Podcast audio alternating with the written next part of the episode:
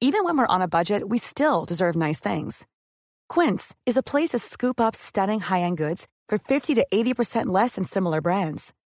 They have buttery soft cashmere sweaters starting at $50, luxurious Italian leather bags, and so much more. Plus, Quince only works with factories that use safe, ethical, and responsible manufacturing. Get the high-end goods you'll love without the high price tag with Quince. Go to quince.com slash style for free shipping and 365-day returns. Bonsoir, bonjour, bon après-midi à tous et bienvenue dans ce nouvel épisode d'Histoire de succès, le podcast où des personnes viennent vous raconter tous les jeudis matins leur parcours vers leur succès. Je suis Fabrice Florent, je suis votre hôte et cette semaine je vous propose de découvrir le parcours de Fabrice Gauthier, qui est l'ostéopathe des stars NBA, la Ligue américaine de basketball, mais aussi de l'équipe de France de basket.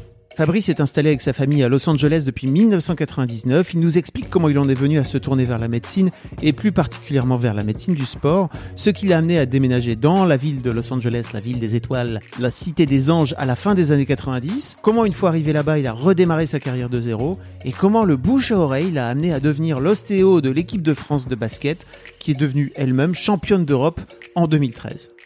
À l'heure où je publie ce podcast, il est d'ailleurs en quarantaine pour la reprise de la saison NBA fin juillet pour s'occuper et accompagner Rudy Gobert, qui est le pivot titulaire des Utah Jazz, une équipe qui joue encore le titre NBA pour la fin de cette saison. Un grand merci à Fabrice pour cette disponibilité. J'espère que cet épisode vous intéressera. Si vous aimez Histoire de succès, j'ai besoin de vous pour trois choses. Tout d'abord, inscrivez-vous à ma newsletter. Je vous mettrai un lien direct dans les notes de cet épisode. C'est primordial pour moi de pouvoir vous joindre directement à l'heure où les algorithmes des réseaux sociaux sont un peu capricieux. Je vous écrirai régulièrement pour vous donner des nouvelles du podcast et plus généralement de mes projets. Ensuite, si vous avez un Mac ou un iPhone ou un iPad, allez donner une bonne note à ce podcast en tapant Histoire de succès directement dans l'application Apple Podcast. 5 étoiles, un commentaire sympa, ça me permet de voir si vous aimez mon travail et ça permet à Histoire de succès de gagner en visibilité dans le classement d'Apple Podcast. Enfin, dernière chose, venez mettre directement un commentaire sur cet épisode sur le site www.histoire avec un s de succès.com. Ça vous prendra deux petites minutes et ça me permettra d'avoir un retour de votre part. Vous l'aurez remarqué, c'est les vacances, donc je fais une petite pause estivale dans le podcast,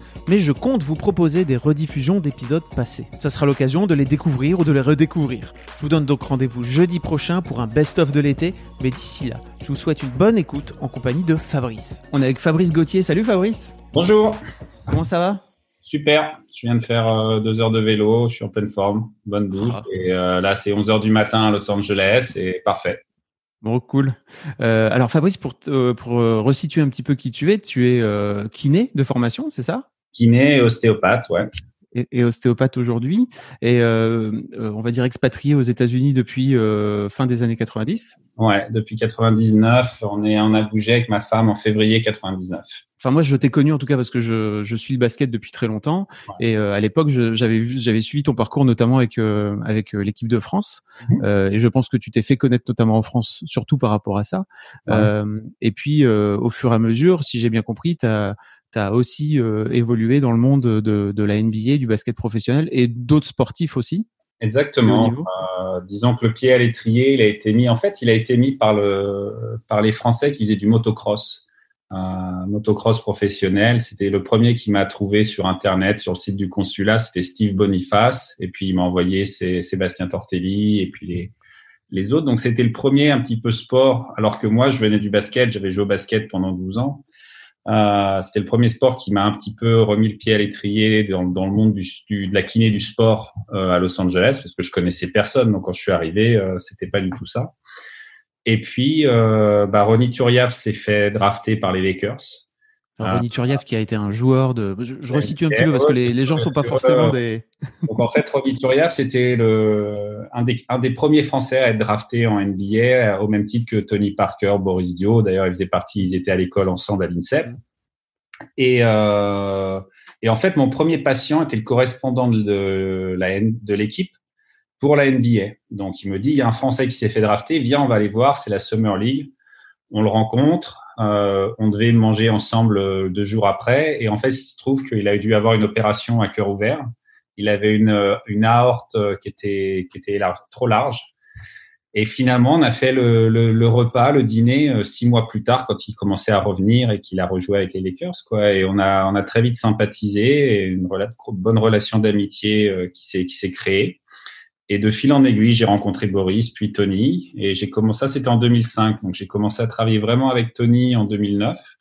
Et c'est le moment où ils ont relancé l'équipe de France de basket, ils ont changé tout, ils ont changé, ils ont, et ils ont décidé, les joueurs avaient demandé d'avoir un ostéo, et donc c'est tombé sur moi. Quoi. Les Tony, Boris et, et ont dit qu'ils avaient un mec qui était pas trop mal aux États-Unis, et puis on s'est mis d'accord, et puis voilà. quoi on va revenir sur tout ce parcours-là un peu plus tard, si tu veux bien. Mais en fait, moi, je voudrais bien revenir vraiment à qui t'étais. L'une des premières questions que je pose tout le temps à mes invités, c'est à quoi ressemblait Fabrice quand euh, il avait 7-8 ans? Vraiment, quand tu étais gamin. J'en parlais, j'en parlais avec ma femme il n'y a pas longtemps. Euh. J'étais dans ma chambre, je faisais des puzzles, je jouais au Playmobil. Euh, j'étais soit le week-end et les, et les soirs, j'étais soit à l'entraînement de, de, foot de mon père ou des matchs de foot de mon père, soit euh, au match de, au tournoi de volet de ma mère. Donc j'avais euh, j'avais cette partie un petit peu introvertie euh, qui restait tranquille dans sa dans sa chambre et qui faisait ses petits trucs dans son coin. Les puzzles, les Playmobil, mais aussi j'avais un bouquin de, de médecine, d'anatomie. Et j'étais tout le temps en train de le feuilleter et j'avais une vieille bande Velpo et je m'amusais toujours gamin à me faire des straps de cheville. Tu vois, donc comme quoi c'est euh, c'est jamais ça tombe jamais trop loin quoi. Et donc, l'autre aspect, ça a toujours été vraiment le sport. Donc, le sport à travers mes parents, à travers ma sœur. Ma sœur était en sport-études, athlétisme, en hand. Donc, toute la famille, ça a toujours été très sportif. Euh, les vacances, c'était euh, en camping-car, en Corse, euh, à marcher, euh, faire du volet, tournoi de volet, tournoi de ping-pong. Enfin, bon, c'était toujours très, très, très actif. Et, et au fur et à mesure, donc le premier sport, à, bah, vers 7-8 ans, premier sport, ça a été le football. Okay. Euh, mais j'avais une tête de plus que tout le monde, donc euh, bah, football, on me mettait derrière, quoi. Libéraux, euh, pas le droit de passer le milieu du terrain. Tu, tu, prends un but, tu te fais engueuler parce que c'est forcément de ta faute. Hyper euh, voilà. Donc après deux ans comme ça, et mon père était avant-centre, et était très très bonne avant-centre en plus. Il marquait beaucoup de buts. Donc mon, moi, moi, mon truc, c'était je voulais vraiment marquer, quoi. Donc deux ans comme ça. Après, j'ai été faire gardien de but, qui m'a beaucoup plu. Euh, J'étais même pas trop mal. Et à partir, je sais plus quel âge ça devait être vers 9, 10 ans, tu passes sur le grand terrain. Ouais. Donc retour, retour derrière. Et là, à ce moment-là, il y a une visite chez le médecin, euh, visite de contrôle, qui me dit que je commençais à avoir un début de, de syphose, scoliose, syphose, euh, d'attitude. Et il me dit, tu devrais peut-être essayer le basket, c'est un sport en extension, ça peut être pas mal pour toi, comme en plus tu es grand. Alors ok, donc mon père m'emmène à un entraînement de basket. Euh, je prends le ballon et bon, je savais pas encore ce que c'était, mais je fais vraiment un bras roulé, un skyhook, tu vois, et ça tombe dedans, quoi. Donc tout de suite, ah putain, c'est pas mal. Et, euh, et la, la, coach à l'époque, euh, on commence à bon, t'apprennes les rudiments, mais ce que, ce que je me souviens, c'est qu'à un moment, on démarre un petit match de d'entraînement et, et la, la, phrase qu'elle dit, c'est passez-lui le ballon, il est grand, il va marquer. Ah, et ça Et pas plus. Et donc, à partir de là, euh, voilà, j'ai, je suis tombé amoureux du basket, tombé amoureux. Après, à travers Maxi Basket, je suis tombé amoureux des, des, des Lakers et de Magic Johnson. Maxi Basket, qui était un immense euh, magazine, enfin le magazine basket de référence. C'était le seul à l'époque et, et c'était vachement intéressant parce qu'il y avait, il traitait à la fois du basket français, européen et américain. Et donc, on n'avait pas encore la NBA sur Canal, donc tout ce qui arrivait du basket américain, tu avais l'impression que tout était tellement magique avec euh, avec des mecs qui étaient plus grands, qui allaient plus vite, euh, des, des, vraies histoires derrière tous ces gars-là. Et donc, je suis tombé vraiment amoureux des, des, Lakers et de Magic Johnson. Et de la même façon, c'est à travers Maxi Basket où j'ai découvert mon joueur français préféré à l'époque, c'était Freddy Hufnagel. Euh, je me souviens des, des, soirées à 10h30 euh, sur la 2 à voir les, les matchs à la moutette. Et, euh, et, dans Maxi Basket, j'avais lu l'histoire de Richard Dacoury qui avait pas pu aller à l'Euro parce qu'il avait son concours de kiné ou quelque chose comme ça. Et c'est là où la kiné a fait, je devais avoir 13 ans, et où le, le, mot kiné et le plan B kiné dans le sport a commencé à faire son petit chemin aussi. Voilà, en gros, en gros c'est ça. Après, l'autre aspect, c'est euh, bah, après les après, c'était quand je suis parti un an aux États-Unis après le bac euh, Minneapolis pour essayer de jouer au basket. Mais ah, j'étais vraiment dans ouais, le but de, dans le but de jouer au basket. Moi, je voulais jouer avec Magic et puis battre Jordan. Quoi. C'était, euh, Voilà. euh, et quand je suis arrivé là-bas, en fait, j'avais déjà mon bac. Donc, j'étais, j'avais le niveau scolaire d'aller en université, mais j'avais l'âge d'être en high school. Donc, j'étais un peu perdu entre les deux. Donc, j'ai fait quelques, j'ai continué à m'entraîner. Et quand je suis rentré en France, euh, surentraînement, en fait, fait que j'avais une fracture de fatigue. Ah. J'avais fait une pré-saison à Levallois et j'ai pas, j'ai pas continué. Et donc, euh, bah là, j'ai arrêté le basket et j'ai embrayé sur les études de kiné.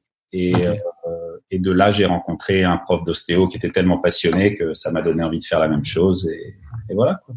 C'est injuste le sport parce que je pense qu'à un moment donné, ton corps euh, te dit euh, alors ça c'est pour toi ou ça, bah non, pas toi en fait. À la, fois, c'est, à la fois c'est injuste, tu peux le prendre comme injuste, mais maintenant je vais te raconter deux histoires. Euh, la première, c'est ma mon dernier stage de kiné à, à comment? À Saint-Maurice. C'est dans Traumato du sport. Et là, je vois un gars qui était en espoir avec moi à, à Levallois quand, quand j'y étais. Je pas fait longtemps, hein. j'ai fait, fait deux semaines, deux ou trois semaines. Et, on, il s'était luxé l'épaule. Et on discute un petit peu de, qu'est-ce qui était, qui était devenu les mecs qui étaient là-bas à l'époque. Et en gros, il y avait, euh, bon, il y en avait deux qui avaient réussi à sortir. Je crois que c'était Thierry Zig et je me souviens plus de, de l'autre joueur. Mais il y en avait deux qui avaient réussi à sortir des espoirs. Et la plupart, ils étaient quoi en, National 2, National 3. Il m'a dit même il y avait deux gars, ils étaient alcooliques au, au, troquet. Mm. Donc euh, c'est à la fois, euh, oui, c'est dur sur le moment, et puis bah, c'est certainement que la vie, elle a un autre chemin pour toi, quoi. Et quand je regarde maintenant par rapport à ce que j'avais toujours cette sensation équipe de France NBA, équipe de France NBA, c'était un peu mon objectif de vie. Et, et ce qui s'est passé dans ma vie maintenant avec euh, le recul, bon bah tu voilà, c'est sans, sans, sans partir, sans aller sur la religion, sur quoi que ce soit, mais sur d'un point de vue euh, d'un point de vue chemin de vie, c'est vachement intéressant de, de, regarder après. Donc de pas s'arrêter au moment où tu es blessé. Et après, ça t'aide dans tous les obstacles que tu vas rencontrer face à la vie parce que tu as cette confiance de te dire qu'il y a quelque chose de, de peut-être pas plus mal qui va arriver. Quoi. Ok. Voilà. c'est comme, ça que comme ça que j'ai appris à le prendre aussi en vivant aux États-Unis. Tu vois, ah oui. avec, euh, avec la mentalité américaine, il y a vraiment cette sensation de vas-y quoi, il y a des bonnes choses qui t'attendent, tu vois, et de toujours essayer de rester le plus positif possible. C'est vrai que c'est un peu moins euh, l'état d'esprit français. En tout cas, c'est moins infusé, si tu veux, chez, chez les Français. je pense que en plus, là, tu vis à Los Angeles où tu es vraiment dans une ville où c'est excessif. particulier. Euh, c'est même, comme tu dis, c'est peut-être même excessif dans ce truc-là. Des fois, ça, ça devient lourd. Mais en même temps, euh, ça a l'air ça a l'air un peu bête, un peu tout ce que tu veux, un peu gamin, mais euh, euh, ça marche quoi. voilà. c'est sûr. Et si tu sais l'état d'esprit, euh, l'état d'esprit, c'est ce qui fait tout quoi. Je voudrais essayer de revenir avec toi sur qu'est-ce qui fait qu'à un moment donné, tu te, tu te décides à te lancer dans, dans, les études de kiné. Donc, tu fais des études de, de médecine, c'est ça? Enfin, tu, Non, non, non, alors, pas, du tout. Alors, tu vois, j'ai mon bac à 17 ans et demi. Et euh, j'étais au lycée à Sarcelles. Et, et je, donc j'ai mon bac, voilà, très bien. Euh, et là, je me dis, en fait, à 14-15 ans, quand je devais être en seconde, j'avais, j'aurais pu aller au Racing. Et le Racing, par contre, il jouait dans le 13e et moi, j'étais là-haut dans le Val d'Oise. Donc, en discutant un petit peu avec ma mère, bon, j'ai dit bon bah non c'est vrai qu'on va privilégier les études quand même tu vois on était un peu lucide et euh, au moment où j'ai eu le bac j'avais jamais redoublé et j'avais rencontré ces correspondants américains qui étaient venus passer une semaine euh, chez moi. Et moi j'étais parti l'été d'avant à Minneapolis pendant un mois.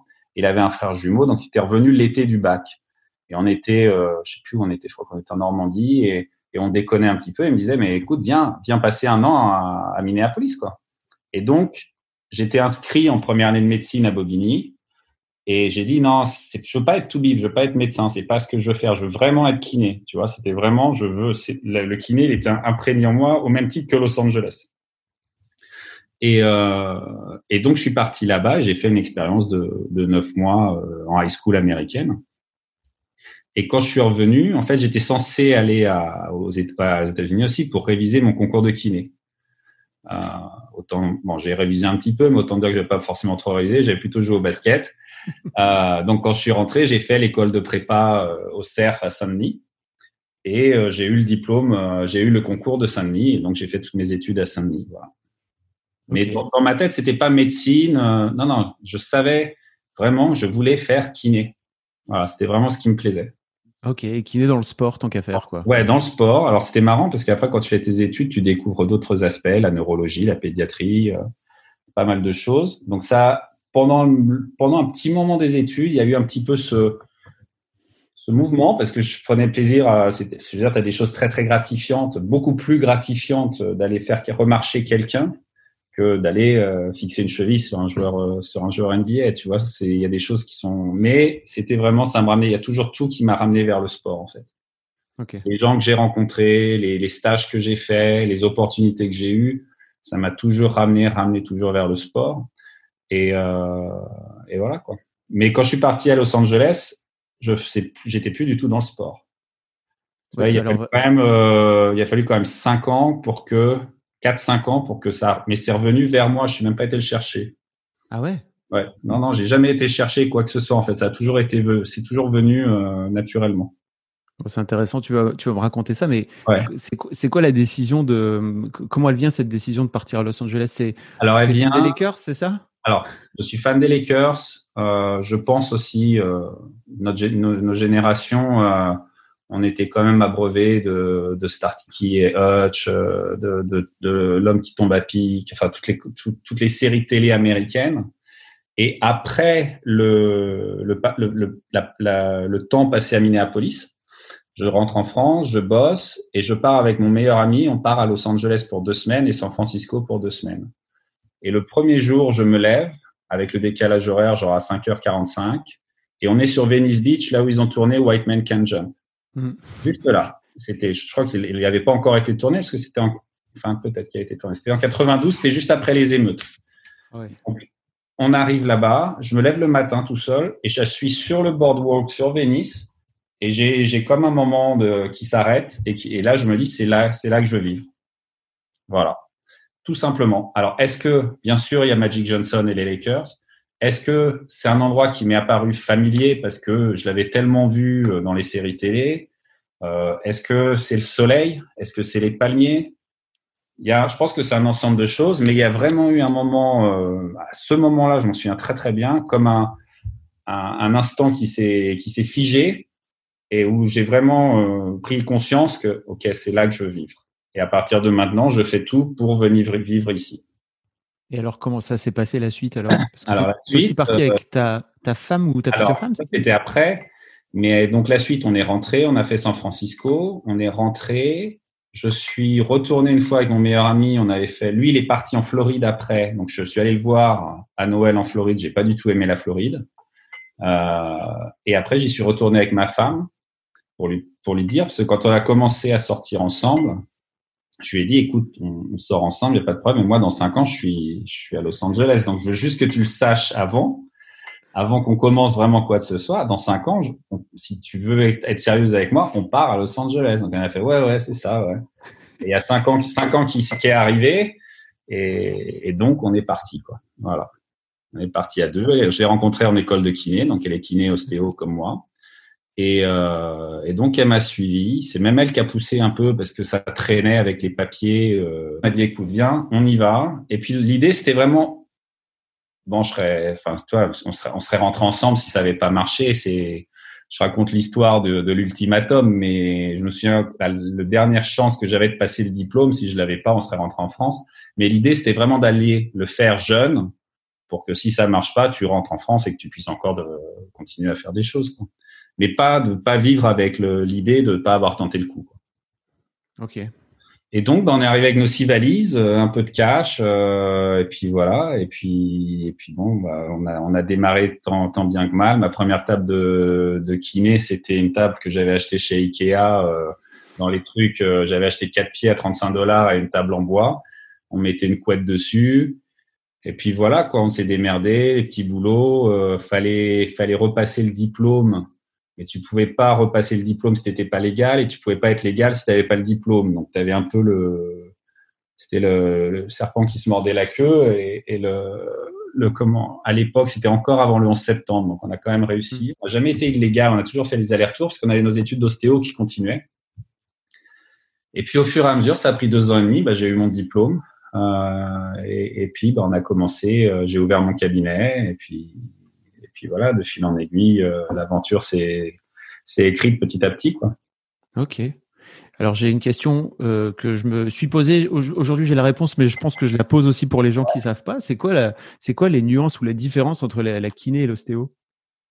La kiné et l'ostéo, d'accord. Alors si tu, euh, c'est actuellement c'est complètement différent. L'ostéo, ça va être le, pour moi c'est l'étape initiale du traitement. C'est-à-dire que tu vas faire ta révision ta révision de ton équilibrage des pneus, de, je vais prendre les images d'une voiture, les niveaux d'huile, euh, comment elle s'ouvre, se ferme les portes. Voilà, tu vas manuellement, tu vas aller faire les réglages pour que toute la mécanique, euh, la tuyauterie, tout, tout, tout marche. À partir du moment où tu as une fondation qui est stable, tu vas pouvoir commencer à faire de la rééducation, de la kinésithérapie, pour rééduquer la personne à comment se tenir droite, comment utiliser ses muscles de la bonne façon pour protéger son dos, pour protéger son cou, ses épaules et tout ça. Donc il y a une partie qui est beaucoup plus passive, qui est enfin passive par rapport au patient, qui est l'ostéo. Il subit et l'ostéo fait son travail de, mécanicien. Et le kiné, c'est plus le prof qui va aller réapprendre, qui va aller apprendre au, patient à comment euh, utiliser son corps de la bonne façon et d'éviter les blessures. Et, et, les deux, pour moi, sont. J'ai jamais, j'ai jamais abandonné l'un ou l'autre. Je me souviens en école de d'ostéo, on nous disait ouais, t'es, à partir du moment où t'es ostéo, t'es ostéo, t'es plus kiné. J'ai jamais abandonné l'un ou l'autre parce que je, les deux, pour moi, sont très très complémentaires. Voilà. Ok, d'accord. Ça répondra aux questions. Bah, je pense que c'est un point en tout cas qui est intéressant, quoi, parce que souvent, euh, ouais. Non, mais je disais aussi, les, les, gens ont tendance à les opposer, en fait, alors que pour moi, ils sont, comme tu le dis, en fait, très complémentaires, quoi. Exactement. Alors, ça, les, deux, les deux peuvent très bien coexister ensemble. Et l'aspect de la kiné supplémentaire, c'est aussi quand tu as une opération, quand tu as un ligament croisé, une fracture, de, fracture de, du tibia, une, une prothèse de hanche. Euh, bah, tu as, as, vraiment besoin du kiné, là, pour le coup. Pour le coup. Ok. Euh, pour revenir un petit peu à. Donc, tu me disais que tu avais fait 5 ans environ, c'est ça euh, donc, Des particuliers, c'est ça? Euh, Tu veux dire en France? Non, aux États, quand tu es arrivé aux États-Unis, tu disais Alors, États-Unis, j'ai bah, fait un peu tout. J'ai fait serveur, j'ai fait, j'ai fait un peu tous les petits jobs. Et puis, j'avais des patients petit à petit, patients privés. Et puis, j'ai. On a, il y a quelqu'un, il y a un kiné français qui nous a hébergés dès le début et qui m'a fait, on m'a dit, il y a deux médecins français qui peuvent te sponsoriser pour ta carte verte. Un premier, c'était le docteur Lévy, et le deuxième, c'était le docteur Mazouz. Et le premier, docteur, je suis allé voir le premier, docteur Lévy, et j'ai jamais été voir le second. Donc, on a tout de suite, euh, ça a tout de suite collé, et c'est lui qui nous a permis, euh, lui et sa femme, qui nous ont sponsorisé pour avoir le, la carte verte pour, euh, voilà, toute la famille. Donc, j'ai travaillé trois ans pour lui, sous sa licence. Euh, et puis, euh, et puis à un moment, bah, j'ai été volé de mes propres ailes. Voilà. Donc euh, la licence, oui, j'ai mis deux ans et demi pour l'avoir. Donc euh, c'est pas pour les gens qui ont envie d'aller faire cette euh, cette expérience. Euh, c'est pas facile. C'est ça prend beaucoup de temps. Et je parlais anglais couramment parce que j'avais déjà passé un an aux États-Unis, donc j'avais je maîtrisais l'anglais. Et euh, en fait, c'est quand même un, un, un, parcours semé de pas mal d'embûches. Quoi. Donc, euh, faut s'accrocher, faut être motivé. Et une fois que tu avais ton diplôme, bah, il faut aussi avoir la carte verte. Et là, c'était pareil, encore beaucoup de choses. La carte verte, on l'a eu cinq ans après. Quoi. Wow. On a eu le permis de travail très rapidement, euh, mais la, la, carte verte, c'était cinq ans après. Donc pendant cinq ans, vous n'êtes pas sûr potentiellement de pouvoir de rester dans le pays, quoi. Pire que ça, pire que ça, parce qu'à un moment, au bout de, au bout de trois ans, euh, mon avocat de l'époque me dit tiens, euh, l'immigration nous a renvoyé un papier, ils ont besoin de que tu, que tu prouves que tu parles bien anglais, alors que tu avais passé le diplôme en anglais. Hein. Mais euh, OK, envoie-moi un TOEFL. Donc, c'était un test d'anglais. Donc, mmh. j'envoie le TOEFL. Et en fait, c'était pas du tout ça. Il fallait refaire tout un diplôme avec en, le TOEFL et d'autres examens passés pour qu'il te donne un diplôme que tu envoies à l'immigration et que, qui te donne le droit d'avoir la green card. C'était le dernier truc qui manquait. Donc, quand ils ont reçu que le TOEFL, ils ont pensé que je les prenais pour des cons. Et ils m'ont dit, j'ai reçu un papier, donc je pensais que c'était la carte verte. Non, non, vous avez, vous avez, euh, you've been denied, vous avez été euh, pas accepté, vous avez deux jours pour quitter le territoire. Et je venais de monter mon cabinet. Donc voilà, donc euh, sur le coup, bah, l'avocat, il a, il a plus, je lui avais donné le dernier chèque un mois avant. Il fait, ah, je sais pas, rien. Donc on a dû trouver un autre avocat. Ma femme a trouvé un autre bon avocat qui nous a, on a payé une amende. On est resté sur le territoire. Finalement, on l'a eu. Mais voilà, quoi, c'est, c'est long et fastidieux, quoi. C'est long et fastidieux. Est-ce que c'est un pays qui est, d'une manière générale, accueillant pour, euh, pour les étrangers, pour les Français, notamment pour le boulot, euh, les États-Unis? Alors, on peut, on peut, à l'époque, moi, je suis arrivé, on est arrivé avant le 11 septembre. Ouais. Euh, en ce moment, c'est, c'est vraiment ce qui est en train de se passer. Euh, moi, j'ai, nous, on a été bien accueillis. On est blanc, on est français. Mhm. Donc, euh, il y a une grosse communauté française sur Los Angeles. Je au sein d'un cabinet de, de, de Français. Euh, je suis pas sûr que tous les immigrants soient logés à la même enseigne. À la même enseigne. Euh, mais de notre côté, si tu veux, on a été bien accueillis. La seule chose qu'on a eue, c'est quand il y a eu la guerre euh, en Irak et que d'un seul coup, ça s'est retourné un peu contre les Français.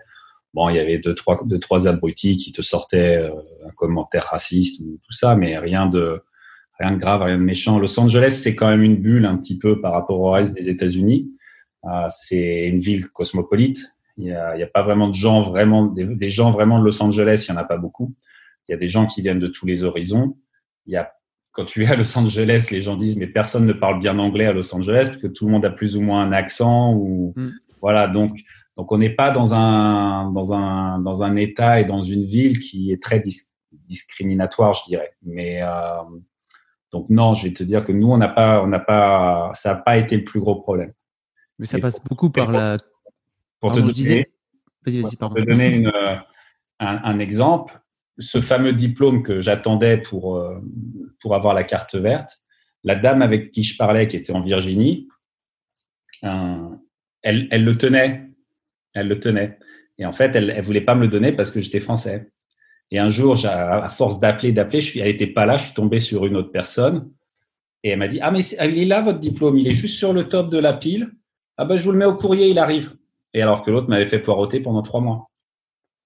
Donc voilà, bon, mais ça, ça, c'est des choses qui arrivent euh, partout, tu vois. C'est pas, c'est pas juste. Euh, donc, donc je peux pas dire qu'on, je peux dire plutôt, on a été plutôt bien accueillis, oui. J'allais dire aussi, je pense qu'il y a pas mal de choses qui passent par la communauté d'une manière générale aux US, c'est-à-dire qu'il faut que tu ailles plutôt aller piocher, et je pense que c'est un peu ce que tu as fait aussi, euh, vers, les, vers les gens qui viennent du même pays que toi. Quoi. Ouais, oui et non, c'est très, très marrant parce que tu... la communauté française, il y avait vraiment deux types de communautés. Une communauté de Français arrivés un peu avec leurs valises, un peu comme nous, et puis une communauté d'expatriés qui étaient euh, envoyés par leur compagnie et avec euh, beaucoup de choses et qui était là pour 3-4 ans.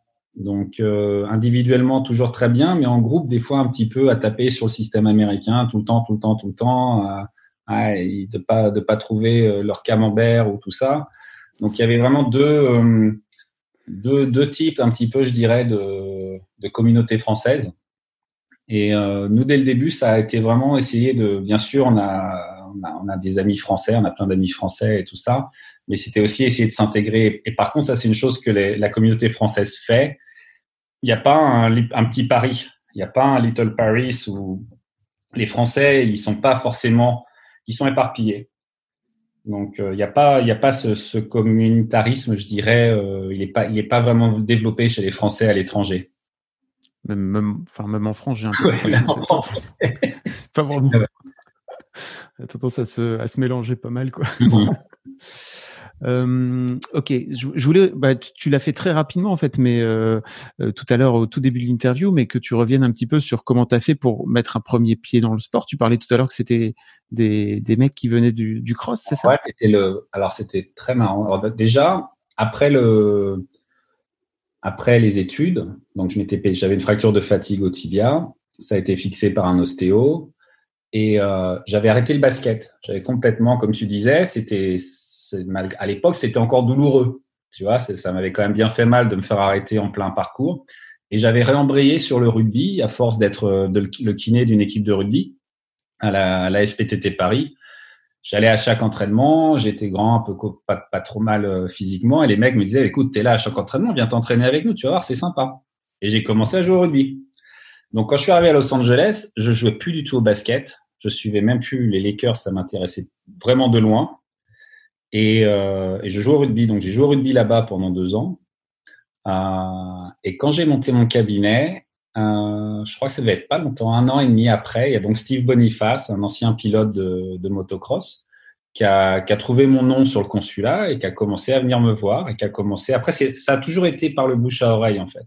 Ce que je te disais, je suis jamais allé chercher quelqu'un ou quoi que ce soit. Ça s'est toujours fait par le bouche à oreille et les choses euh, et les choses se sont se sont faites vraiment petit à petit quoi. Mom deserves the best, and there's no better place to shop for Mother's Day than Whole Foods Market. They're your destination for unbeatable savings, from premium gifts to show-stopping flowers and irresistible desserts. Start by saving 33% with Prime on all body care and candles. Then get a 15-stem bunch of tulips for just $9.99 each with Prime. Round out Mom's menu with festive rosé, irresistible berry chantilly cake, and more special treats. Come celebrate Mother's Day at Whole Foods Market. Et donc, eux en premier. Après, j'ai eu le, le, plaisir de soigner, en fait, une, la mère de, des propriétaires des Sacramento Kings, euh, qui, pareil, je l'ai soigné une fois, ça lui a plu, elle m'a envoyé sa fille, elle m'a envoyé son fils. Le fils était celui qui s'occupait de l'équipe. Euh, ça s'est très bien passé. Le, le patient m'a dit, écoute, on a une joueuse, elle a un problème de ligament latéral interne. Euh, ils n'arrivent pas à la soigner. Est-ce que tu peux aller à Sacramento pour t'occuper d'elle? Ok, bon, j'ai pris l'avion, je suis monté. Une séance, ça s'est super bien passé. Après, ils ont commencé à me faire venir pour. Euh, C'était à d'autres joueurs, des joueurs des Kings. Et entre-temps, il y a eu Ronnie Turiaf qui est arrivé. Donc, comment, euh, comment tu l'as connu, Ronnie euh, comment, Ronnie, vraiment. Tu par avant? euh, Non, je ne connaissais pas du tout. Je savais même pas qu'il était. Je suivais tellement peu le basket, je savais même pas. Pour te dire, j'ai même pas été au forum. Je ah ouais. pas voir les matchs, j'ai même pas allé voir un match des Lakers, ça m'intéressait plus. Je l'avais mis derrière. Euh, c'est une blessure, mis... c'était voilà. une blessure pour toi, quoi. Exactement ça. Ok. Exactement ça. Euh, et en fait, donc mon premier patient à Los Angeles, Christophe Carmaran, c'était le correspondant de l'équipe pour la NBA. Il était à Los Angeles. Donc encore, euh, tu vois le, la, la coïncidence. Euh, donc on a très vite sympathisé et il me dit voilà il y a un Laker, les Lakers sont draftés un Français, le mec est super bon, viens on va le voir jouer. Je fais ok d'accord et j'avais aucune idée d'où j'allais arriver. Et on est à la Summer League à l'époque, elle était à Long Beach, elle était pas à Las Vegas. Et là t'as Ronnie Turiaf, t'as un Français qui dunk sur tout le monde, qui avait énormément d'énergie. Enfin tu tombes amoureux du, du, gars quoi, tu le vois jouer, t'es obligé quoi. On le rencontre à la fin, ok, et on se dit bon, il faudrait qu'on se fasse un resto euh, vendredi. Et le vendredi, c'est là où il est diagnostiqué avec son aorte euh, élargie. Donc, euh, six mois plus tard, il revient sur Los Angeles. Christophe me rappelle. On fait finalement ce dîner. On va, je les emmène dans un resto français chez un pote que je connais bien. Ronnie, il arrive de des Yakimak, je sais pas quoi, l'équipe de CBA. Donc, il a, il a deux sacs, euh, sa veste, il a rien, quoi. Il était, il avait passé six mois à se rééduquer et à se, se remettre en forme. Et dans le resto français, il me fait, tu crois que le mec, il a du foie gras? Donc j'appelle mon pote et il me fait, bah écoute, ouais, j'en ai au congélo, j'ai du foie gras frais. Je fais, ça te dérange de nous le faire? Et de là, si tu veux, ça, ça, ça a créé une atmosphère, ça, ça lui a tellement fait plaisir de, de, de se, pouvoir se manger ce foie gras frais euh, que déjà, ça, ça a bien détendu l'atmosphère, tu c'était, on était bien. Et à l'époque, j'avais une Mustang, euh, Mustang Fastback 66 et elle était garée devant le devant le c'était ma voiture de tous les jours. Et elle était garée euh, devant le restaurant. Et quand on sort il voit ça on voulait aller boire un coup. Et il m'a dit euh, écoute euh, ah, c'est à qui cette voiture? Je sais c'est la mienne. Et on, il fait je veux absolument le monter dedans. Donc on monte dedans on va boire un coup ensemble. Et puis je crois qu'on a fini la soirée à 2 heures du mat. Et puis on a sympathisé on s'est échangé notre numéro. Et puis à un moment il a quand il a emménagé il y avait il m'appelle, il était avec des, des, nanas, et il me dit, écoute, elles veulent me faire acheter un canapé à 3000 dollars, ça me paraît cher. Je lui fais, écoute, euh, dealer, de, dealer stop, bien, on va aller à Ikea, tranquille, t'inquiète pas. Et puis avec 3000 dollars, il a, il a, il a, il a équipé toute sa maison, tu vois, au tout début. Et puis au fur et à mesure, en fait, si tu veux, on était un peu, un peu sa famille. Donc il dormait, il venait à la maison, il s'occupait de mes gosses, voilà, et on a sympathisé, sympathisé, sympathisé, quoi. Génial. Donc de là, dans le même restaurant, on a rencontré Boris Dio. Voilà. Et Boris, enfin, j'avais commencé à travailler sur Ronnie parce qu'il a des petits problèmes de hanche, mais vraiment celui dont je me suis occupé vraiment en premier, c'était Boris quand il avait eu son problème de dos en 2000, 2007 euh, au moment du All-Star Game de Las mm. Vegas. Et, euh, et entre-temps, bah, je rencontrais Tony, mais j'ai jamais travaillé sur Tony avant 2009, en fait. Voilà. Et à partir du moment où je suis allé avec eux en équipe de France, bah, au bout de deux semaines, Tony s'est tordu la cheville à Strasbourg. Et puis, c'est sans Antonio l'a rappelé, je suis parti avec lui, on avait fait du bon boulot. Et de là, euh, bah de là, j'ai rencontré Pop. Et puis Tony a demandé à ce que je continue à m'occuper de lui. Et puis, et puis voilà, les choses. Alors le, Pop, le coach des, des Spurs, hein. ouais, ouais. le coach de, le coach de l'équipe de Tony. Euh, ok. Ah oui, donc euh, de fil en aiguille, vraiment, c'est que des. Bah, en fait, tu fais du bon taf. J'imagine que tu fais du bon taf avec les avec les sportifs, donc forcément, ils ont envie de recommander. Et c'est ça qui est important aussi, qui est intéressant. C'est à partir du moment où je pense que tu essayes de faire ton mieux, tu fais le meilleur boulot possible, à un moment, la reconnaissance, elle va, elle va, elle va arriver. C'est-à-dire que si tu essayes de pousser, pousser, pousser, c'est pas. Enfin, moi, c'était pas mon parti. Mon parti, ça a toujours été, en fait, de laisser euh, les choses venir à moi, d'avoir cette confiance en, en ce que tu fais avec tes mains et tout ça. Et puis, euh, si tu me demandes, si tu m'avais demandé euh, il, y a, il y a 20 ans, est-ce que tu aurais été content d'avoir juste un joueur NBA J'aurais dit oui, bien sûr. Voilà. Et maintenant, bah, maintenant j'en ai, j'en ai beaucoup plus, mais puis je travaille avec beaucoup d'autres athlètes. Mais c'est, il faut, euh, je pense qu'il faut vraiment laisser les, avoir confiance en soi et puis laisser venir les choses tranquillement euh, où que tu sois, peu importe où tu es. Tu t'es aussi retrouvé dans la fameuse campagne euh, où l'équipe de France de basket a gagné le championnat d'Europe.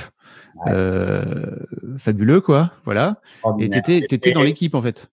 Bah ouais, ouais bah, le, but en 2009, quand on commence à Vichy euh, tous ensemble, c'est de gagner un titre.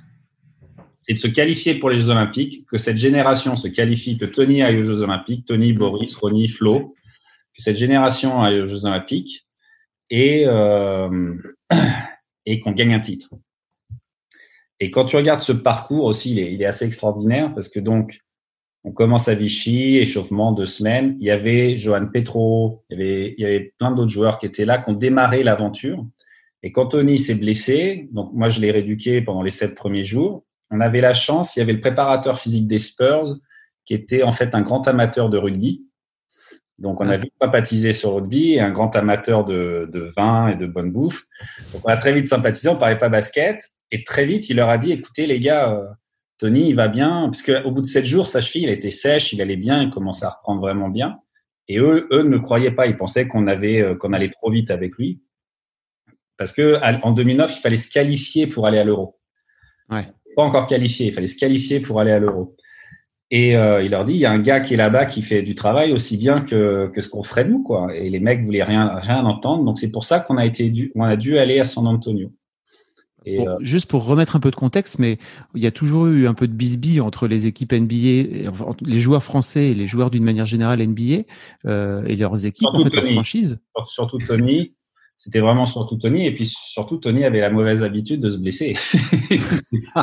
Après, il a arrêté, donc ça s'est calmé, mais, euh, mais euh, il avait toujours quand même une certaine habitude de soit se péter un doigt, soit se tordre une cheville. Et donc, euh, bah, les, les, Spurs n'avaient pas, avaient pas confiance du tout. Quoi. Donc, euh, ça a permis quelque part, et aussi le fait que j'ai un diplôme américain, que je parle anglais. Euh, la discussion avec Pop a été vachement intéressante parce que mais on a échangé, mais j'ai pas, j'ai pas, euh, je me suis pas laissé faire non plus. Au moment où il me disait, tu comprends, on le paye 66 millions de dollars, je lui dis, mais non, non, non, il a déjà fait trois ans, donc il y a plus de 33 donc il était un peu mais mais et puis après je lui avais dit bah écoute euh, tu sais Zidane il a retired il est, il est parti à la retraite donc le sportif euh, préféré des Français c'est Tony hein. on on veut en prendre soin. Pour nous c'est très important. Et puis tu sais il y a des joueurs de foot euh, sur un transfert ils valent autant que ton équipe. Donc on sait prendre soin des chevilles et à la fin, je lui ai dit, comme je savais qu'il il aimait le Bourgogne, je lui ai, dit, écoute, en plus, euh, moi, je viens de Bourgogne, mes grands-parents sont de Bourgogne, donc je peux pas être trop mauvais, quoi. Donc sur le ton de l'humour, mais en même temps un peu sérieux, on a, on a très bien connecté et il m'a tout de suite, non, mais t'inquiète, je comprends, mais tu comprends aussi notre position. Et puis quand il a vu la cheville de Tony et que tout allait bien, bah, il m'a laissé continuer le travail. Quoi. Et, euh, et donc à partir de là, euh, bah, Tony n'était pas là pour faire les qualifs.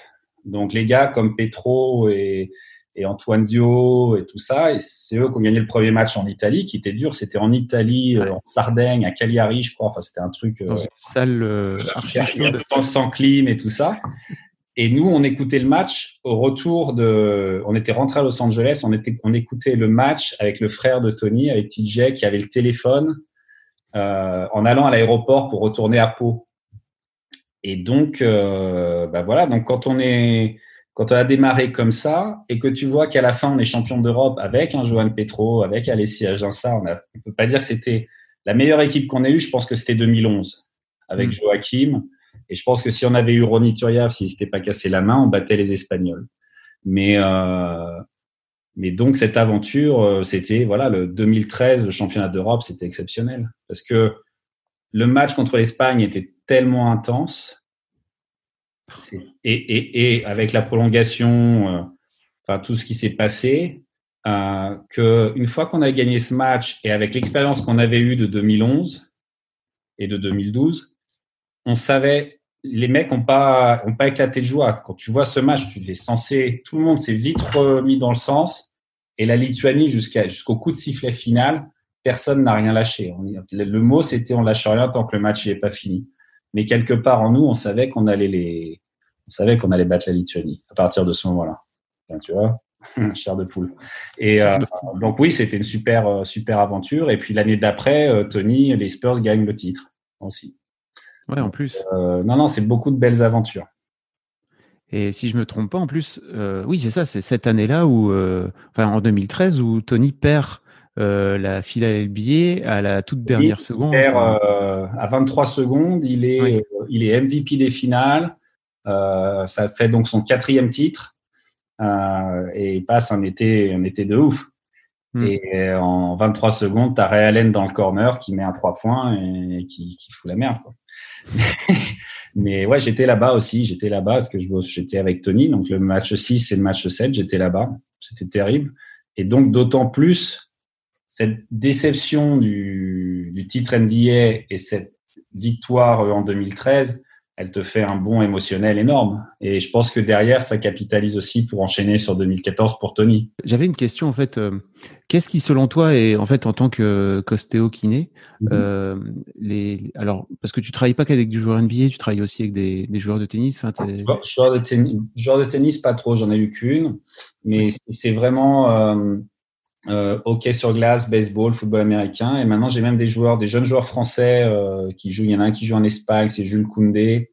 Euh, des joueurs français de, de, foot qui viennent faire leur préparation pendant l'été à, à, Los Angeles. Qu'est-ce qui, selon toi, euh, pour tous ces, ces, joueurs de très haut niveau, d'un point de vue physiologique et notamment comme euh, Tony Parker, fait qu'ils sont différents du reste du monde? Alors, c'est une très très très bonne question. Et, c'est marrant parce que à la fois, il n'y a pas grand-chose. Enfin, entendons, entendons-nous bien. À chaque fois, quand tu fais partie du 1%, j'appelle ça le 1% de, au niveau euh, athlétique, euh, tu quand même, tu as des prédispositions qui sont exceptionnelles, que ce soit génétique, que ce soit la taille, comme un Rudy Gobert, sa taille, son envergure. Euh, voilà. Maintenant, il faut quand même, malgré ce talent, malgré cette, cette aubaine génétique, euh, tu as besoin d'aller poser toutes les pièces du puzzle ensemble. Euh, Tony, ce qui faisait sa différence, il y avait deux choses. Il y avait son explosivité. Donc, si tu regardes pour un joueur NBA, Tony, il est pas grand, il fait 1m87. Mm. Euh, pas forcément grand, c'est un meneur. Par contre, en termes d'explosivité horizontale, en vitesse pure, euh, il aurait très bien pu, certainement, s'il avait travaillé pour être sprinter, très bien pu descendre en dessous les 10 secondes, je pense, personnellement. Et l'autre aspect de Tony Parker qui fait que ça a été Tony Parker, c'est son mindset, c'est son, son mental. Voilà. Donc, faut la troisième chose, pourquoi Tony Parker est Tony Parker par rapport à d'autres meneurs, c'est aussi euh, à un moment ou à un autre à quel point tu aimes ce que tu fais. Tony Parker a toujours été amoureux du basket, passionné par le basket. Donc, quand tu commences à empiler amour du, du basket, donc quand tu es à la, à la, bonne place, que tu fais exactement ce que tu fais, que tu as un mindset de, de, de gagnant et que tu n'es pas feignant et que tu vas aller bosser, tu vas faire ce qu'il faut, et qu'en plus tu as une petite disposition euh, génétique ou naturelle euh, qui va te favoriser en tant qu'athlète, bah, tu as un peu un espèce d'équilibre parfait. Euh, j'ai je, je, tendance à assimiler ça un petit peu comme le, comme le trivial poursuite. Tu sais, il faut que tu, faut que tu collectes les camemberts pour avoir ton truc entier. Tu rajoutes la chance d'être tombé chez les Spurs. Mm. Euh, voilà, avec un Popovic qui l'a drivé, qui l'a éduqué, qui l'a. Voilà, tu, tu, as, tu as presque le, le, le, mix parfait, la recette parfaite pour faire un champion. Maintenant, il y a plein de gens qui sont passés chez les Spurs qui n'ont pas été comme Tony Parker. Ouais, J'allais dire aussi, il est tombé dans une équipe à un moment donné où il avait personne devant lui. Euh, un, il n'avait pas un titulaire très fort, quoi. Il, il, est tombé dans une équipe où on lui a fait confiance à 19 ans. Mm. Et c'est rare. Ça, c'est pas tous les joueurs, ouais, c'est clair. Tu prends Steph Curry, à un moment, les, les Golden State Warriors ont décidé de laisser partir Monta Ellis, qui, était, qui jouait super bien, pour que Curry se développe. Donc ça, ça, ça, ça nécessite quand même beaucoup de, de facteurs pour arriver à ce niveau-là. Et de travail, énormément de travail. Hein, ça, il n'y a pas, a pas photo quoi. Mais c'est pareil pour tout. C'est pareil pour tous les métiers. Tu vois. à partir du moment où déjà où tu, je pense que la première partie, si tu es vraiment passionné par ce que tu fais, si c'est vraiment ton truc et tu rentres dedans, ça va de toute façon être beaucoup plus facile et tu as quand même beaucoup plus de chances que ça marche pour toi si, si tu fais quelque chose qui te plaît. Parce que les gens vont le ressentir, les gens autour de toi, tu vas, tu vas, voilà, tu vas, tu vas servir un petit peu de locomotive à, côté des gens qui sont autour de toi. Tu parlais tout à l'heure du mental de Tony Parker. Est-ce que tu as aussi, toi, en tant que euh, médecin, on va dire, qui soigne le corps, euh, un rôle à jouer d'un point de vue psychologique et mental? Alors, tu as un petit rôle à jouer. Encore une fois, il faut faire attention. J'ai vu pas mal de joueurs se brûler parce qu'ils prenaient quelqu'un qui, faisait, qui avait un peu tous les rôles. Donc moi, je suis kiné, je suis ostéo. Je peux planter quelques graines en termes de préparation physique. Je peux planter quelques petites graines en termes de nutrition. Je peux planter des graines en termes de euh, état d'esprit, santé mentale. Euh, mais je suis pas psy, je suis pas coach mental c'est pas ma c'est pas ma force. Par contre, je peux orienter en tant qu'ostéo, tu es censé être capable d'orienter le patient vers un professionnel qui va pouvoir l'aider. Euh, ça c'est c'est je dirais euh, pour un patient ou pour un athlète qui a des vrais soucis, euh, qui est pas bien, qui est en dépression. aux États-Unis, ils appellent ça mental health, santé mentale, parce que enfin, en général, les gens sont déprimés. Il hein, faut appeler faut appeler un chat un chat. Et donc, être capable déjà de le, de le déceler et de le renvoyer vers quelqu'un d'autre, ça, c'est un travail en tant qu'ostéo, c'est ce que tu es censé faire. Euh, quand tu es au contact de l'athlète tous les jours, tu as forcément des discussions avec lui. Donc, euh, ça marche dans les deux sens. Moi, je sais qu'avec Tony, dans les cinq ans qu'on a passé ensemble, euh, vraiment, où on était, je le voyais toutes les deux semaines ou toutes les trois semaines à San Antonio, et on passait l'été en France avec l'équipe de France. je sais qu'il y a eu un échange, en fait. C'est-à-dire que lui m'a apporté et moi, je lui ai apporté.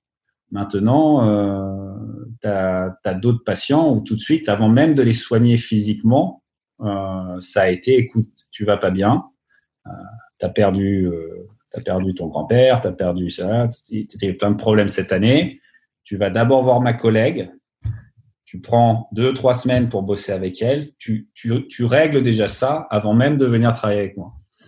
Donc ça, c'est des, tu vois, faut être suffisamment euh, humble, je dirais, pour laisser le patient, la star NBA, partir avec quelqu'un d'autre parce qu'il va revenir, il va, il va être d'autant plus, euh, euh, comment dire, ça c'est le problème. performant, c'est ça que tu voulais non, dire Non, pas performant, mais il va te remercier d'autant plus. Ah. Grateful, tu voulais dire, c'est ça? Merci. Mais Joseph, je voulais pas le dire parce que après on va me prendre pour Vandame. Mais il va être d'autant plus grateful et aware. J'attends rajoute. que, tu l'as, que tu l'as pas, que t'as pas essayé de te l'accaparer, que tu l'as laissé partir et aller travailler avec quelqu'un d'autre. Et ça, ça, ça, ça te paye des dividendes, mais max, maxi, parce qu'il voit que le gars, t'es pas sur lui pour pour lui. Tu penses vraiment à l'humain. Donc, euh, donc voilà, oui, tu as, un rôle, mais il faut savoir où est-ce qu'il s'arrête. quoi. Et dans les deux sens, euh, eux t'aident aussi. Moi, je sais que voilà, ça m'a vraiment énormément fait progresser d'être au contact de, de, Tony, de tous ces gars-là, de Boris. Là, j'ai des joueurs en ce moment. Ils sont. J'ai un joueur de hockey, la Piquet Souban. Le mec est extraordinaire, extraordinaire en termes d'intensité, de, de travail. Euh, voilà. Quoi. Et puis des fois, moi, c'est ce qui m'a aussi beaucoup aidé à l'époque. C'était une patiente qui avait 74 ans et les choses se passaient déjà très bien pour moi. Et j'avais toujours cette pense, cet esprit un petit peu français de me dire ah, putain, il y a quelque chose qui va arriver et ça va s'arrêter. Et elle me dit mais mais pourquoi tu penses comme ça? Peut-être que c'est pourquoi tu penses au pire? Il peut aussi se passer mieux, tu vois? Et, et le moment où elle m'a dit ça, il y a eu une espèce de déclic aussi dans ma tête où j'ai commencé à avoir un mindset complètement différent et à me, à me libérer un petit peu de, de ce poids de cette peur qui, qui, te faisait dire que parce que ça se passait bien, il y allait avoir quelque chose qui allait, qui allait tomber dessus, tu vois? Très judéo-chrétien, hein, comme euh, tu vois le truc. Oh, très lourd, très lourd. Donc ça, c'est bien aussi, ça a permis de libérer des choses, tu vois. Mais, euh, mais voilà, donc tu apprends, enfin, je fais, toi, je vais rien inventer, mais on apprend, on apprend de nos patients euh, de façon générale, aussi bien que, que ça que j'aime bien aussi, c'est cet échange dans nos, les relations qu'on a avec nos patients, quoi.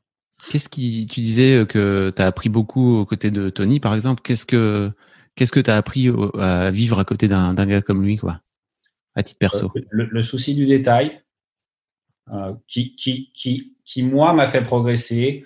Le souci du détail, euh, la ponctualité. Je vois énormément de jeunes joueurs qui veulent, euh, qui, qui, qui, aspirent à être great, qui aspirent à être les meilleurs possibles, mais qui sont pas capables d'être à l'heure ça, ça, commence par ça. Ça commence par être, euh, par être responsable par rapport à ça.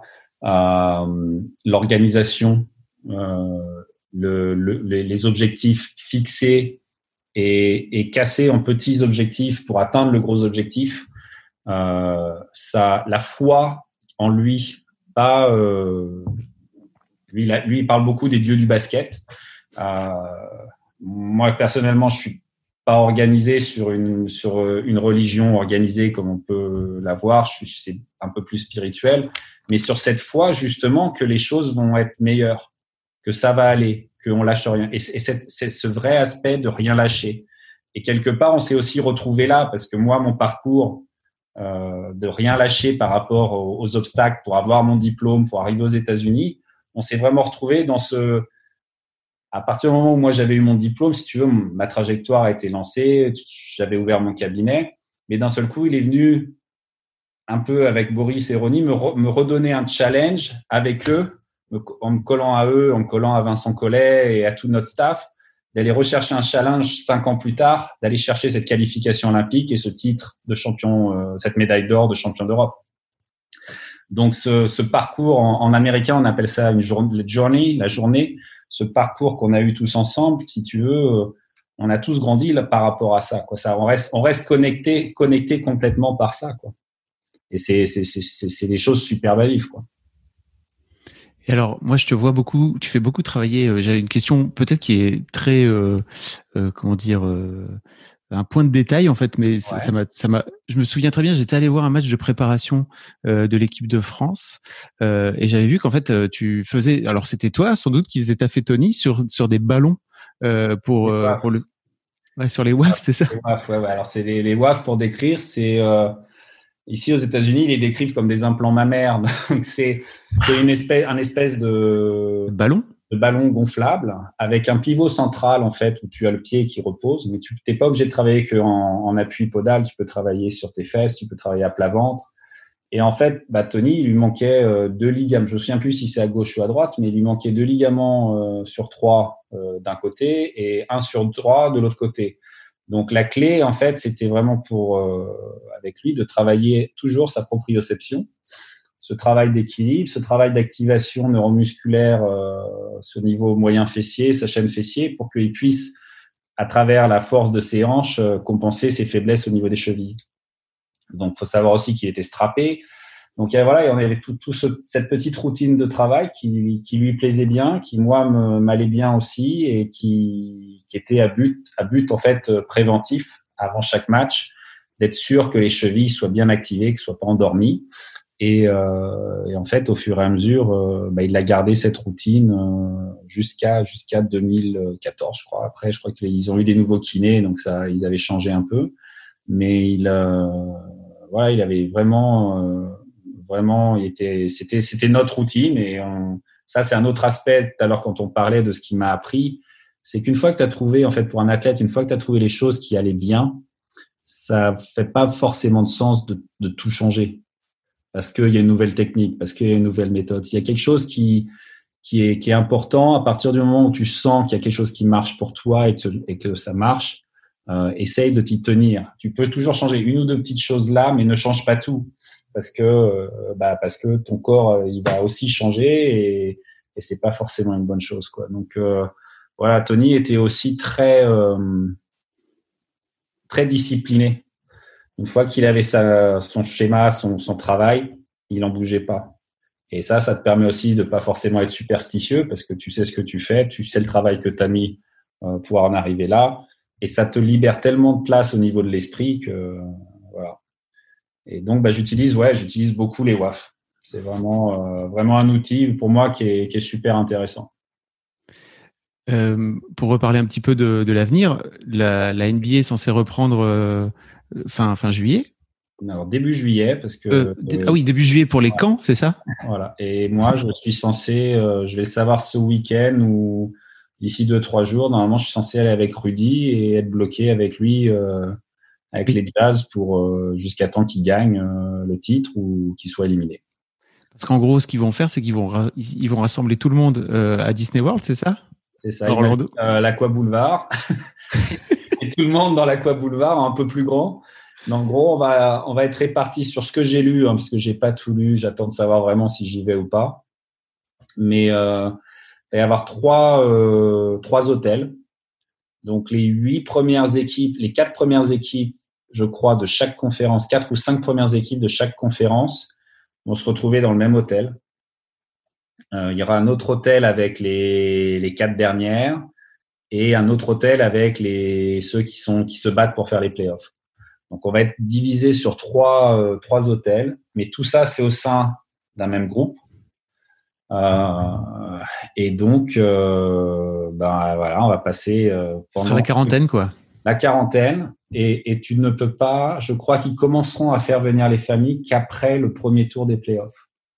Parce que après le premier tour des playoffs, donc il reste, euh, c'est quoi C'est les quart de finale. Ouais. Donc il restera huit équipes. Ouais. Ouais. Donc euh, c'est pour ça que j'ai pas fait prof de maths. Et, euh, et, euh, et, comment? Et voilà, donc ça va être euh, ça va être ça va être très intéressant, surtout avec tout ce qui se passe en ce moment. Donc c'est ça n'a pas encore été complètement validé, mais je pense que ça, ça va se faire. Mais voilà, sur ouais, y a, y a, de grosses tensions, euh, tensions euh, sociales. Sociale. Ouais. Ça va être très intéressant. Quoi. Je pense que ça, les gars, certains gars à qui j'ai parlé sont très excités, certains sont un peu moins. Je pense que ça va être un moment unique à vivre, euh, encore une fois, et que, et que le fait d'être tous ensemble, ça va peut-être leur permettre aussi de, de s'aligner sur le, un même mot d'ordre. Là, on voit un peu des distensions entre Kyrie Irving et, et d'autres joueurs et des anciens joueurs et tout ça. Je pense que ça va peut-être leur permettre un peu à, à, à, ne, faire qu'un et pouvoir envoyer vraiment du gros message, quoi.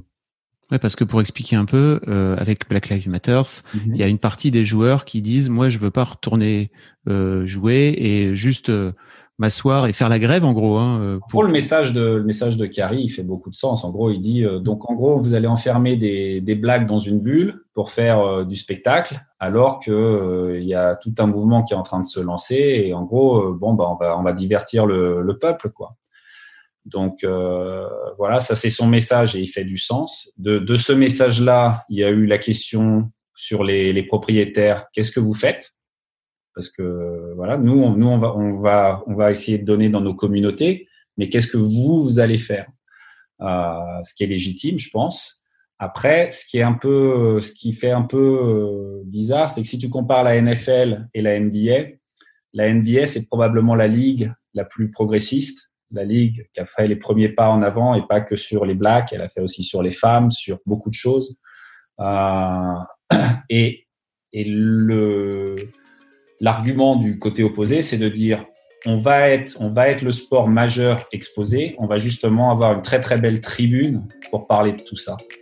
Et l'argent qui va être généré euh, va permettre d'aller aider justement ces, les, communautés les plus à risque et les plus, les plus, euh, les plus touchées par, euh, par tous les problèmes. Donc voilà, mais ce qui est bien, c'est que là en ce moment, ils ont essayé. Tu as toujours des casseurs et tout ça, mais il n'y en a pas vraiment eu tant que ça. Mais que nous, ce qu'on peut sentir à Los Angeles, c'est qu'il y a une vraie discussion qui est en train de s'installer, il y a un vrai mouvement qui est en train de s'installer, qui n'est pas encore complètement politisé et c'est très organique, ça, se passe vraiment, vraiment bien. Et voilà, donc on va voir les, suites qui vont se, passer. Mais personnellement, moi, je pense que c'est très, très bien pour eux de jouer et, euh, que justement, ils vont pouvoir tirer profit de, cette fenêtre, de cette exposition pour, euh, pour aller, aller débattre de beaucoup de choses. Je pense qu'ils vont, ils vont pouvoir impacter beaucoup, beaucoup de gens. Selling a little or a lot? Shopify helps you do your thing however you cha-ching. Shopify is the global commerce platform that helps you sell at every stage of your business. From the launch your online shop stage to the first real life store stage, all the way to the did we just hit a million orders stage. Shopify is there to help you grow. Shopify helps you turn browsers into buyers with the internet's best converting checkout. 36% better on average compared to other leading commerce platforms because businesses that grow grow with Shopify. Get a $1 per month trial period at shopify.com/work. shopify.com/work. Merci beaucoup Fabrice. Ouais, pas de problème, avec plaisir. Je vais, je vais mettre ton Insta dans les notes euh, de l'épisode, comme ça si les gens peuvent, veulent suivre un petit peu tes, tes aventures avec tes athlètes. Ouais. Super. Et puis tes aventures avec euh, peut-être à Orlando de cette là dans la bulle. Ouais, ouais, J'en saurai plus vraiment dans trois jours, donc on va, on va voir ça. En tout cas, merci, un grand merci à toi, c'était ouais. passionnant. Super. à plus. Ouais.